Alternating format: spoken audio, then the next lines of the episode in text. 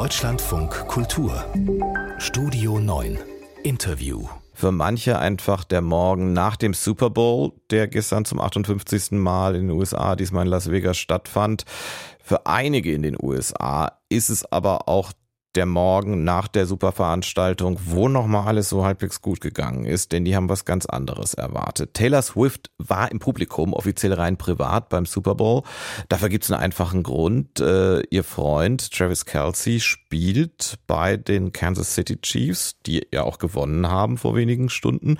Und den wollte sie einfach anfeuern. Aber es gibt Menschen in den USA, die unterstellen ganz was anderes. Die sagen, dass sie im Auftrag von Joe Biden und äh, seiner demokratischen Partei Partei zusammen mit ihrem Freund, dem American Football Spieler, eine politische Agenda habe und dass sie auch ganz konkret versucht hat, dieses Supersportereignis mit 120 Millionen Zuschauern politisch zu untergraben und auszunutzen. Darauf gibt es nicht so richtig Hinweise. Die Fotos von ihr zeigen sie im Wesentlichen beim hektischen Austrinken eines Bierglases.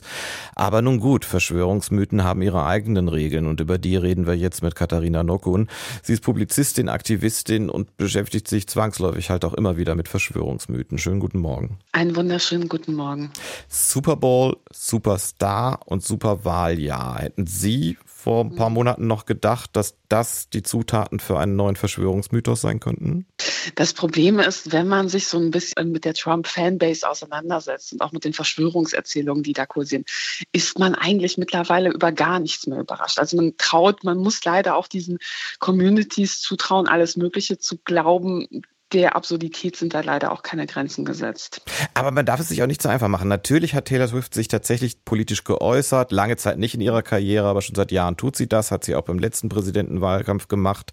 Sie ist auch bekanntermaßen keine Anhängerin von Donald Trump, aber das ist ja noch kein Verschwörungsmythos, es geht ja noch viel weiter.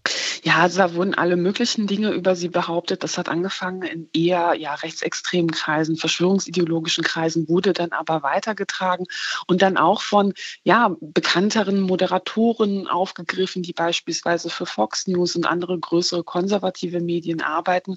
Und da wurde dann beispielsweise verbreitet, äh, Taylor Swift wäre angeblich eine Geheimagentin und sie, sie würde im Geheimen einen Plan verfolgen um eben ja Menschen dazu zu bringen, Joe Biden zu wählen. Das hat dann irgendwann sogar dazu geführt, dass das Pentagon das dementiert hat. Aber ja, womöglich hat das sogar noch Öl ins Feuer gegossen nach dem Motto, wenn sogar das Pentagon dementiert, auch wenn das heißt, so halb ironisch muss man sagen, war mit dem Verweis auf einen Titel von Taylor Swift, ein Lied, was sie eben geschrieben hat, hat das dazu gebracht, dass manche Menschen dann noch mehr daran glauben, dass da etwas dran sein muss. Und eine These, die dann kursiert hat, auch in Bezug auf den Super Bowl war dann, dass dort angeblich vielleicht so eine romantische Verlobung stattfinden könnte und im Zuge dessen dann eine politische Äußerung ja dann für Joe Biden werben könnte, was aber nicht passiert ist. Gibt es das eigentlich häufiger, dass Popstars zu äh, Protagonisten von Verschwörungsmythen werden?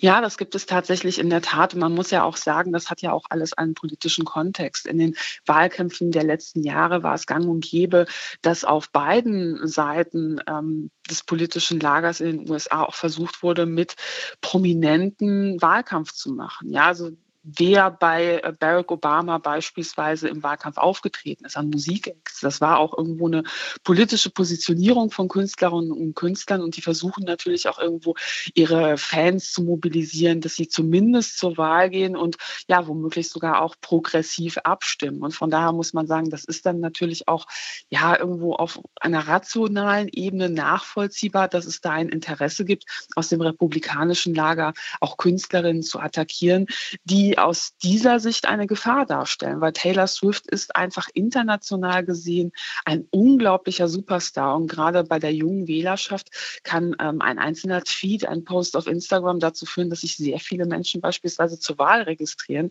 die sonst zu Hause geblieben wären.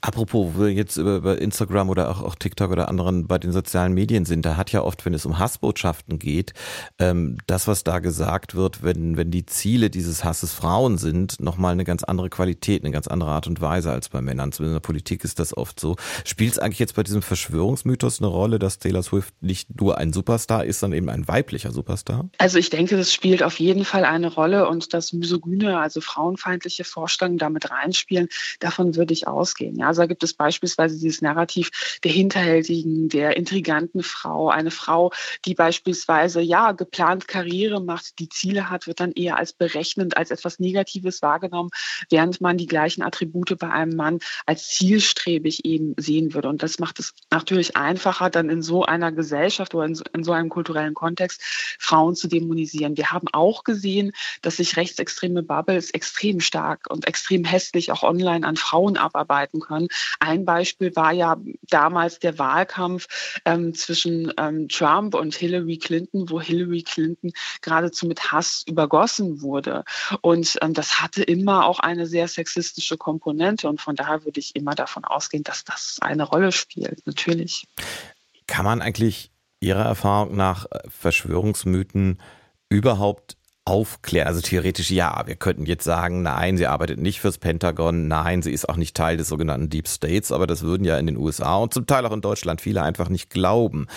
Enden eigentlich Verschwörungsmythen irgendwie? Hat man da irgendwie mit rationalem Vorgehen eine Chance? Man hat ab einem gewissen Level der Radikalisierung kaum noch eine Chance, inhaltlich dagegen anzukommen. Weil man muss sich klar machen, dass Leute, die beispielsweise so aus dieser QAnon-Bubble kommen, die also glauben, dass Trump eine Art, ähm, ja, fast schon religiöser Messias ist und die Demokraten einen satanistischen Plan verfolgen, die glauben ja nicht nur diese Taylor Swift-Geschichte, sondern die glauben noch viel extremere Dinge. Und das ist dann nur ein kleiner Mosaikstein in einem großen Ganzen. Und dieses große Ganze hat eben auch Einfluss auf die Psyche von Menschen. Ja, das gibt den Menschen Menschen das Gefühl, ich bin etwas Besonderes, ich bin einer der wenigen, die einen geheimen Plan aufgedeckt haben.